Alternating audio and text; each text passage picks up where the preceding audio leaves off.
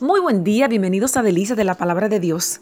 Hoy quiero compartir una reflexión tomada de Renuevo de Plenitud, la importancia de la tormenta. Y usted se preguntará, ¿qué tiene de importancia la tormenta? ¿Qué me puede resultar de bueno? Escuchemos. Cuenta que un día un campesino le pidió a Dios que le permitiera mandar sobre la naturaleza para que, según él, le rindieran sus mejores sus cosechas. Y Dios se lo concedió. Entonces, cuando el campesino quería lluvia ligera, así sucedía. Cuando pedía sol, éste brillaba en su esplendor. Si necesitaba más agua, llovía más regularmente. Pero cuando llegó el tiempo de la cosecha, su sorpresa fue grande porque resultó un total fracaso. Desconcertado y medio molesto, le preguntó a Dios por qué salió así la cosa si él había puesto los climas que creyó convenientes.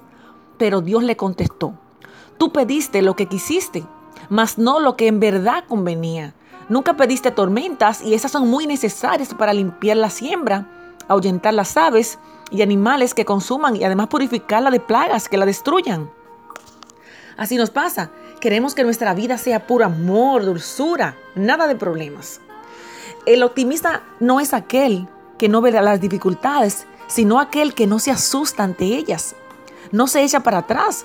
Por eso podemos afirmar que las dificultades son ventajas las dificultades maduran a las personas, las hacen crecer.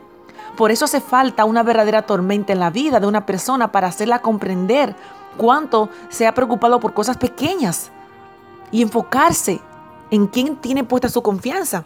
Muchas veces no es huir de las tormentas, sino tener fe y confianza en que pronto pasarán y nos dejarán algo bueno en nuestra vida. Y quiero decirte a ti que estás pasando una tormenta en este momento. Las tormentas son lecciones que siempre, de las que siempre podemos aprender, que nos fortalecen, nos hace disfrutar de esa paz que solo podemos encontrar en Dios. Alguien dijo que el enemigo hace falta porque eh, nos pone a prueba, eh, pone a prueba en quién hemos creído. Dijo Jeremías en Lamentaciones 3, 24, dijo estas palabras. Mi porción es Jehová, dijo mi alma, por tanto en él esperaré. Es necesario mantener la vista, enfoque en quién está nuestra confianza. Si mantenemos nuestro enfoque en el problema, pues muy posiblemente nos derrumbaremos.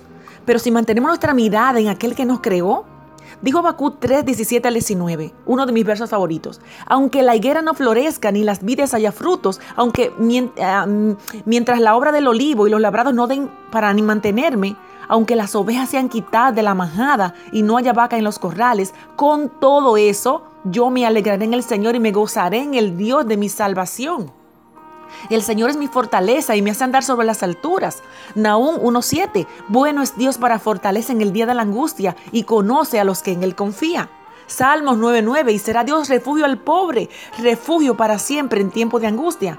Lo importante no es huir, recuerde, de las tormentas, sino tener fe y confianza en que pronto pasará y nos dejará algo bueno en nuestras vidas. Confía en el Señor, Jehová es tu fortaleza. Dios te bendiga.